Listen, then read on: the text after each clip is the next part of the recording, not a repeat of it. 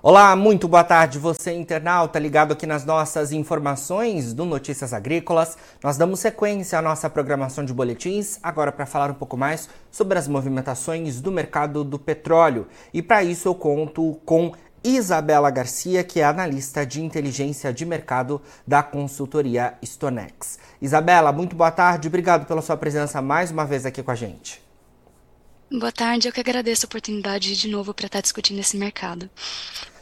Bom, Isabela, o mercado do petróleo nas bolsas internacionais na sessão desta quarta-feira oscilava pouco até, né, durante boa parte do dia, mas passou a subir nesta tarde. Estava dando uma olhada aqui agora e é, os preços sobem quase 1%. Na verdade, já sobem mais de 1% para o WTI e um pouquinho mais de meio por cento para o Brent. O WTI cotado a cerca de 77 dólares o barril e o Brent em cerca de 82 dólares o barril. Queria que você começasse falando para a gente sobre as movimentações do mercado na sessão desta quarta-feira, o que está impactando os preços, apesar de começarem o dia ali com poucas oscilações.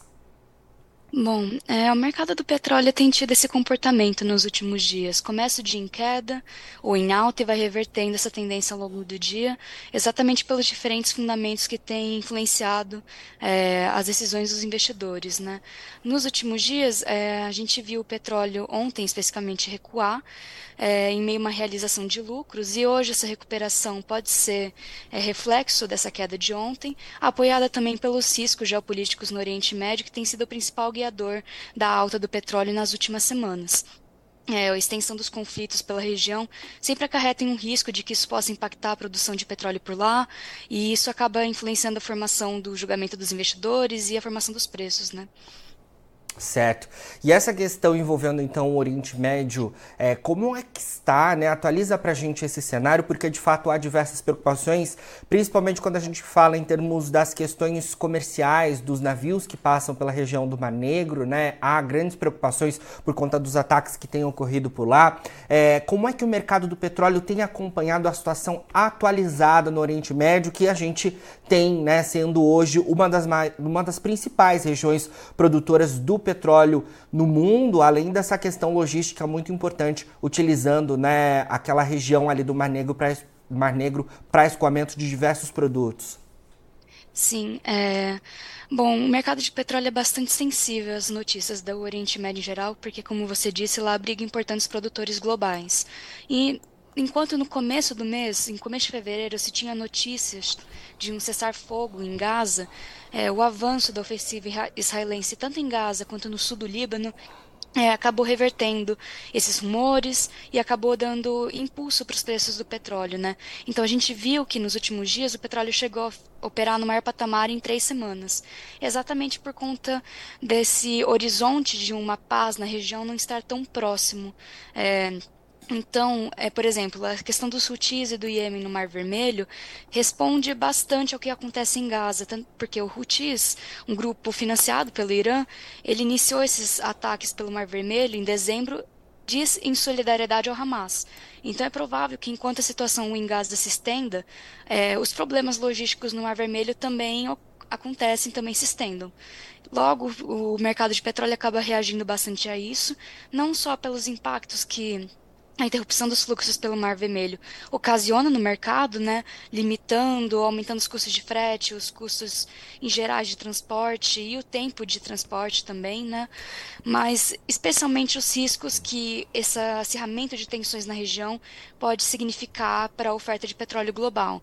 É, enquanto o conflito se prolonga, mais agentes acabam sendo envolvidos. Por exemplo, essa ofensiva do sul do Líbano tem potencial de trazer o Hezbollah para esse conflito que hoje está mais limitado ao Hamas e Israel, por exemplo.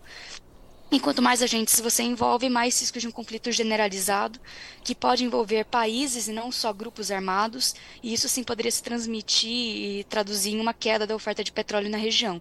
Mas o que a gente vê desde outubro, quando começou tudo isso, não foi uma queda de, na produção de petróleo no Oriente Médio como reflexo dos conflitos, e sim, por exemplo, como reflexo do compromisso da OPEP+, em reduzir a produção, né, as cotas voluntárias que eles assumiram no final do ano passado. Então, por exemplo, a queda que a gente teve da produção da OPEP, especialmente no Oriente Médio, em janeiro, não reflete exatamente o conflito na região, e sim o comprometimento dos países membros com a política da OPEP. E é exatamente por esse motivo que os riscos geopolíticos no Oriente Médio acabam oferecendo suporte para os preços, mas é um suporte mais frágil. Então, conforme se tem novos fundamentos e novas notícias, eles o mercado acaba dando mais peso para elas, exatamente porque o Oriente Médio hoje, os conflitos por lá, não se traduzem em um impacto real na oferta de petróleo global, por exemplo. Certo. Isabela, é, a gente tem também questões da macroeconomia, né, impactando bastante fortemente nos últimos tempos o mercado do petróleo. Por exemplo, as expectativas são crescentes, né, de que os cortes de, das taxas de juros nos Estados Unidos levarão, levarão um pouquinho mais de tempo para acontecer, né, um pouquinho mais de tempo do que o esperado pelos operadores, e isso também tem impactado os preços nos últimos tempos. É, como é que a gente deve olhar também essa questão, principalmente com foco nos Estados Unidos, impactando o mercado mercado do petróleo? É, exatamente. A questão macroeconômica acaba servindo de contraponto com a situação no Oriente Médio, já que ela tem exercido mais um fator baixista nos preços Sim. ultimamente. É, no caso dos Estados Unidos, Hoje, um dos fatores que estava movimentando bastante o mercado, não só de petróleo, era exatamente a ata da última reunião do Fed, que ela é liberada algumas semanas de atraso, mas ela é um termômetro, né, do nível, o tom da carta, o tom da ata, dá um termômetro de como o Fed poderá prosseguir nos próximos meses em relação à sua política monetária. Mas, em linhas gerais, é, o que a gente vê são indicadores de uma economia americana bastante resiliente. Um CPI em janeiro acima do esperado, PMI, que é mede a crescimento de alguns setores de serviços e indústrias, também superando as expectativas, é, a geração de emprego também mais forte do que esperado, é, e tudo isso acaba apontando que o Fed possa demorar um pouco mais para realizar esse início do corte de juros. Então, enquanto no início de fevereiro se tinha expectativa que esse corte pudesse ocorrer, por exemplo, em março, no, ao longo do mês ele foi, essas apostas foram mudando e hoje elas se concentram em junho. Ou seja, é realmente se tem uma expectativa de um adiamento do início dos cortes de juros nos Estados Unidos. Isso é negativo no petróleo em dois sentidos tanto no aspecto financeiro, da questão do apetite de risco do mercado financeiro, considerando que o petróleo é uma commodity bastante financiarizada também, mas também no lado do mercado físico, o impacto que juros mais altos têm sobre a atividade econômica, não só nos Estados Unidos, mas também em outras regiões, né, acaba impactando, tendo impactos negativos sobre a demanda por petróleo e derivados e também prejudica as cotações nesse sentido. Certo. Outro indicador importante que nós teríamos é, sendo divulgado nesta quarta-feira é, são os estoques né, de petróleo bruto nos Estados Unidos, uma informação por parte do Departamento de Energia que costuma movimentar os preços, mas por conta do feriado no início da semana, né, do dia do presidente na segunda-feira nos Estados Unidos, essa divulgação fica para amanhã. A gente pode ter movimentações no mercado diante desses dados? Quais são as expectativas dos operadores para essa divulgação envolvendo os estoques e também os combustíveis lá nos Estados Unidos? Bom, é, ultimamente o, o DOE, né, o relatório do departamento, tem movimentado sim o mercado, exatamente por mostrar uma situação diferente do mercado interno norte-americano. O que a gente vê nas últimas semanas é uma produção bastante forte. É, e eu falo isso porque no início de janeiro, né, na metade de janeiro, uma onda polar atravessou os Estados Unidos que acabou impactando a produção de petróleo, a operação de refinarias e de portos de exportação e importação, por exemplo.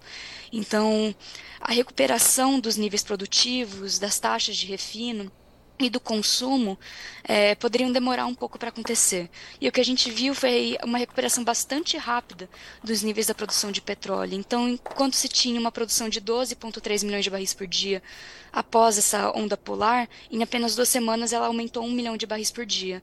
Mas a, a taxa de operação das refinarias não acompanhou esse ritmo.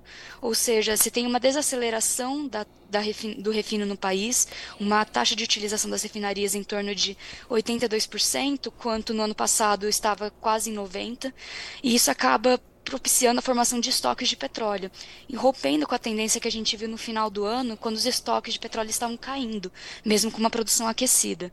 As expectativas para essa semana é de que os estoques de petróleo continuem crescendo, repetindo o cenário que a gente viu nas últimas duas semanas, exatamente porque a demanda das refinarias internamente não está se recuperando, seja por período de manutenção, que algumas estão adiantando, que costuma ocorrer mais na primavera, e algumas estão adiantando, quanto também um mercado interno menos aquecido e também impacta as decisões da refinaria e, em geral, acaba favorecendo essa formação de estoques por mais uma semana a depender do grau, do quanto vai, se vai formar muito mais do que esperado, ou pelo contrário, vai contrair os estoques, isso tende sim a movimentar os preços. Mas caso o relatório apresente algo já é, apresentado por agências né, que estimam esses valores, pode ser que tenha efeitos mais marginais sobre os preços. Isabela, para a gente finalizar, na semana passada, principalmente quando a gente fala em termos de indicadores relacionados à demanda, a gente teve a divulgação por parte da Agência Internacional de Energia sobre atualizações relacionadas ao mercado do petróleo, né? Como eu disse, principalmente com foco na demanda. Eu queria que você trouxesse para a gente os insights mais importantes dessa divulgação que nós tivemos e também é, uma análise com base em tudo isso que a gente falou, como é que a gente deve acompanhar o mercado do petróleo ao, ao longo desta semana ainda e dos próximos dias. Será que amanhã, por exemplo, a gente pode ver alguma correção nos preços diante dessa alta é, vivenciada né, nesta tarde de quarta-feira, por exemplo? Uhum. Começando sobre a parte das estimativas, esse começo de ano é sempre bastante cheio de indefinições para o mercado, né? Não se tem nada consolidado, os dados de janeiro demoram para sair, por exemplo, especialmente de alguns consumidores bastante importantes, então o mercado se apega bastante a essas estimativas de balanço por algumas agências, tanto a Agência Internacional de Energia, a IEA, como também da OPEP. É, eu falo da OPEP porque ela soltou um relatório dias antes da IEA, estimando que a demanda global iria crescer 2,25 milhões de barris por dia em 2024 o que inclusive suportou os preços no dia que ele foi divulgado. A IEA, apesar de ter alguns pontos de concordância com o PEP, como esperar um crescimento da demanda global em 2024 e esperar que 2024 seja o melhor ano no mercado de petróleo, né, em questão de demanda, ela aponta um crescimento bem menor, de 1,2 milhões de barris por dia. E, inclusive, revisou é, as projeções de demanda negativamente em relação aos níveis de janeiro. Uma revisão marginal de, 200, de 20 mil barris por dia, mais ou menos, mas que ainda assim chamou bastante atenção no mercado, essa discrepância entre as duas agências e a justificativa da IEA de que a demanda global esse ano vai ser o crescimento da demanda global esse ano vai ser menor do que do ano passado, pela desaceleração econômica em alguns polos importantes, destaca a China principalmente, e também alegando que o impulso pela demanda gerado a partir da demanda represada durante a pandemia se esgotou. Ou seja, até ano passado a gente viu uma demanda crescente de petróleo respondendo tudo que foi represado durante os anos da pandemia. E que agora, 2024, esse impulso não está mais ali que é pode, e que acaba refletindo em um crescimento menor da demanda por petróleo. E o mercado reagiu bastante a isso, inclusive foi é, um dos fatores de queda por mais de uma sessão. E acaba influenciando aí até hoje a percepção do mercado e acaba limitando os ganhos da commodity. Mas é interessante que esses balanços podem mudar bastante conforme o ano vai avançando, exatamente por você ter mais informações do mercado, mais fatores macroeconômicos consolidados que acabam influenciando realmente as projeções. Perfeito, Isabela. Vamos seguir acompanhando então todas essas movimentações e esses indicativos relacionados ao mercado do petróleo. Muito obrigado por enquanto pela sua análise. A gente segue conversando aí para tentar analisar o mercado do petróleo ao longo das próximas semanas, tá bom? Ok, muito obrigada. Boa tarde. Boa tarde, boa semana. Conversamos então com Isabela Garcia, que é analista de inteligência de mercado da consultoria Stonex, uma análise em relação aos preços do petróleo na sessão desta quarta-feira, que acompanham aí diversos indicadores. O principal deles, né, em relação ao suporte, é ainda a contínua tensão envolvendo é, os ataques aos navios do Mar Vermelho e as tensões no Oriente Médio. Agora, na finalização do nosso boletim, você encontra os perfis das nossas redes sociais. Eu peço que você siga a gente por lá para se manter atualizado sobre todas as informações do agronegócio brasileiro. A gente fica por aqui, mas daqui a pouquinho tem mais boletins ao vivo. Fica por aí, a gente se vê. Notícias agrícolas, informação agro relevante e conectada.